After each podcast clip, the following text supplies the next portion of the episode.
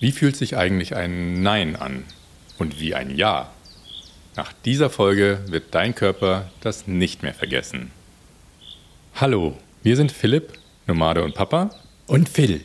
Philipp, als er noch ein Kind war. Wir nehmen dich mit auf eine ganz besondere Reise, auf der wir alle wieder natürlicher werden können. Zudem wecken wir gemeinsam das Kind in dir. Und teilen Experimente, Geschichten und Fragen, die dich bestimmt bewegen. Um dein verborgenes Potenzial zu entfalten. Na dann, los geht's! In der letzten Folge ging es ja darum, dass Jungs und Mädchen in ihrer Entwicklung teilweise geschlechterspezifisch unterschiedlich begleitet werden sollten und teilweise eben genau gleich begleitet werden sollten. Und die wahre Kunst liegt darin, herauszufinden, aber auch zu entscheiden, in welchem Bereich man sie wie begleiten kann oder auch will. Jedenfalls hat Philipp heute ein ganz besonderes Thema vorgeschlagen. Und zwar ist es heute egal, ob Mädchen oder Junge, ob Mann oder Frau.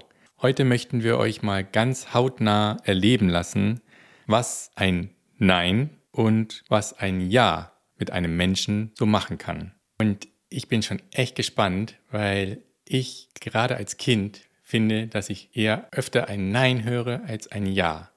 Aber vielleicht ist das als Erwachsener irgendwie auch nicht anders. Ja, ich finde, als Erwachsener sieht das hier und da auch nicht anders aus. Allerdings spielt da wahrscheinlich auch so ein psychologischer Effekt eine Rolle, ähm, dass man ja oder dass wir Menschen dazu neigen, die negativen Sachen grundsätzlich mehr ja, uns dran zu erinnern als an die positiven Sachen. Aber gut, das weiß ich nicht. Ich würde sagen, lass uns einfach mal starten, direkt mit einer Übung. Und zwar für alle. Für dich, Phil, und für die HörerInnen. Oh ja, da bin ich dabei. Sehr gut. Voraussetzung für die Übung ist, dass du zwei bis drei Minuten Zeit hast und dir eine ruhige Umgebung für diese Übung suchst. Falls das gerade nicht für dich möglich ist, dann drücke hier wirklich bitte jetzt Pause und höre später an dieser Stelle weiter. Bitte nicht vorhören. Jetzt machst du es ja noch spannender. Los, lass uns starten. Also gut. Startklar?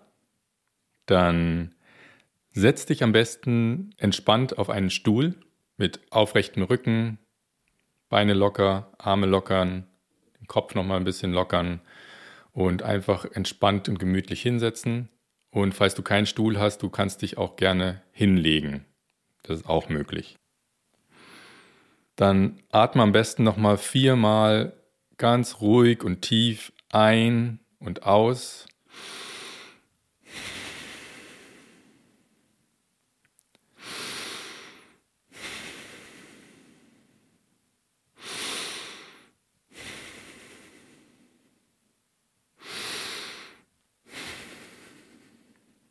Und schließe jetzt deine Augen und hör einfach nur zu.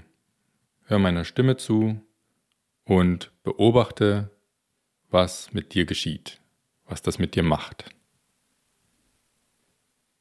Ja. Ja. Ja. Ja. Ja. Ja, ja, ja. Nein. Nein. Nein. Nein. Nein, nein, nein. Nein. Nein. Nein. Ja. Ja. Ja. Ja. Ja. Ja. Ja. Ja. So, wenn es jetzt stimmig für dich ist, dann öffne langsam wieder deine Augen und spüre nach, was du an dir beobachtet hast. Es gibt kein richtig oder falsch. Und sowohl du, Phil, als auch ihr, liebe HörerInnen, teilt es gerne mit mir oder auch mit anderen, was euch lieber ist. Wow, ich, ich bin echt erstaunt, dass man da überhaupt was spürt. Und das war echt ein mega Unterschied. Also bei den ersten Jahres, da habe ich mir noch irgendwie nichts groß gespürt und nichts, habe mir noch gedacht, so, hm, das ist jetzt nichts Besonderes. Allerdings, als dann das erste Nein kam, da hat es bei mir irgendwie alles zugemacht und angespannt und ja, verkrampft. Es war irgendwie kalt und irgendwie war ich auch ein bisschen ängstlich. Und als dann das Ja wieder kam, gerade das erste, aber auch dann die anderen, habe ich wieder gemerkt, wie es Stück für Stück sich alles wieder geöffnet hat und es wurde wieder warm und ich war entspannt. Es war einfach ein angenehmes Gefühl. Ja, so empfinden es die meisten Menschen oder viele Menschen. Ähm, aber es gibt natürlich auch Menschen, die ganz andere Sachen empfinden. Teilweise manche, die auch gar nichts empfinden. Und dann ist das auch in Ordnung. Und was heißt das jetzt? Heißt es, dass wir in Zukunft nur noch Ja sagen sollten?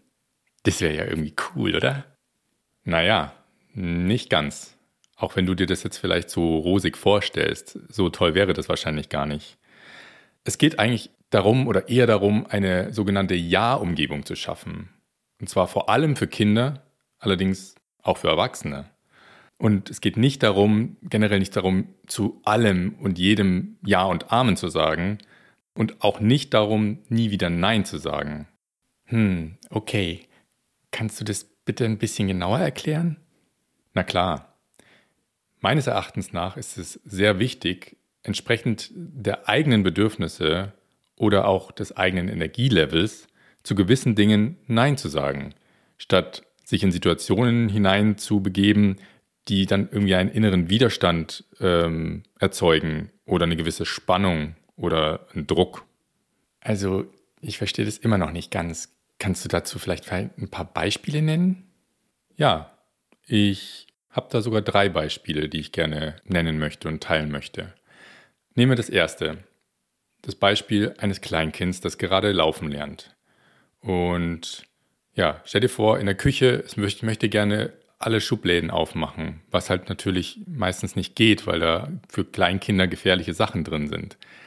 Aber Ziel wäre es da zum Beispiel, ihm vielleicht ein oder zwei Schubladen ein, einzurichten, wo als Beispiel Tupperware, Plastiksachen drin sind. Und diese darf das Kind aufmachen, ohne Probleme. Und das reicht schon. Das ist eine sogenannte Ja-Umgebung. Okay, das klingt nach einer recht einfachen Idee. Genau, und eigentlich ist es auch gar nicht so schwer. Nehmen wir das zweite Beispiel. Sagen wir, nehmen wir das Beispiel eines Kindes. So alt wie du zum Beispiel. Stell dir vor, du gehst mit deiner Mama und deinem Papa durch die Stadt und an einem Eisladen vorbei und möchtest gerne ein Eis. Aber anstatt dass sie sagen Nein, könnten sie sagen, weißt du noch, du hattest gestern ein Eis und wir haben ja ausgemacht, dass du ein Eis pro Woche haben darfst. Oh, auch wenn meine Zunge und mein Gaumen jetzt echt traurig sind, aber mein Herz geht echt auf bei der Art und Weise, wie du das jetzt gerade gesagt hast. ja, danke. Und als drittes Beispiel nehmen wir Erwachsene. Also stell dir vor, dein Vorgesetzter oder deine Vorgesetzte, die kommen zu dir an den Tisch oder an deinen Arbeitsplatz und sagen, ich habe da eine neue Aufgabe für dich. Und anstatt dass du zu der Person Nein sagst, könntest du sagen, ja gerne. Kannst du mir bitte sagen, welche andere Aufgabe ich dafür vorerst nicht weitermachen brauche?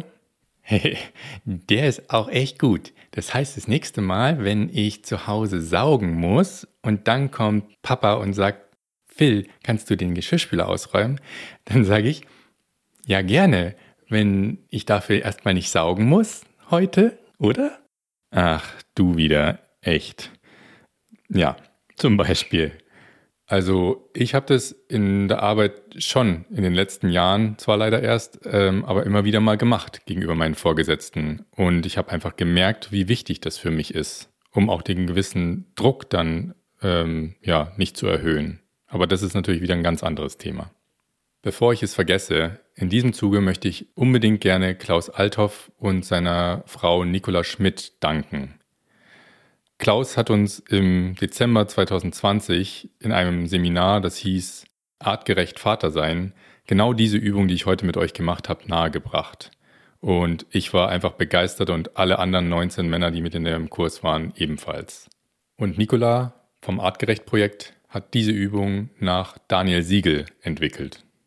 Wer zu der Übung gerne mehr wissen will, beziehungsweise da ist auch wirklich eine Übung nochmal zum Ausdrucken hinterlegt äh, mit Anleitungen oder auch äh, mehr zu diesem Seminar wissen will, was ich zum Beispiel gemacht habe, ähm, wer, wer das möchte, der kann gerne in die Shownotes unten zu den Links gehen und auf die Links klicken, die ich da hinterlegt habe.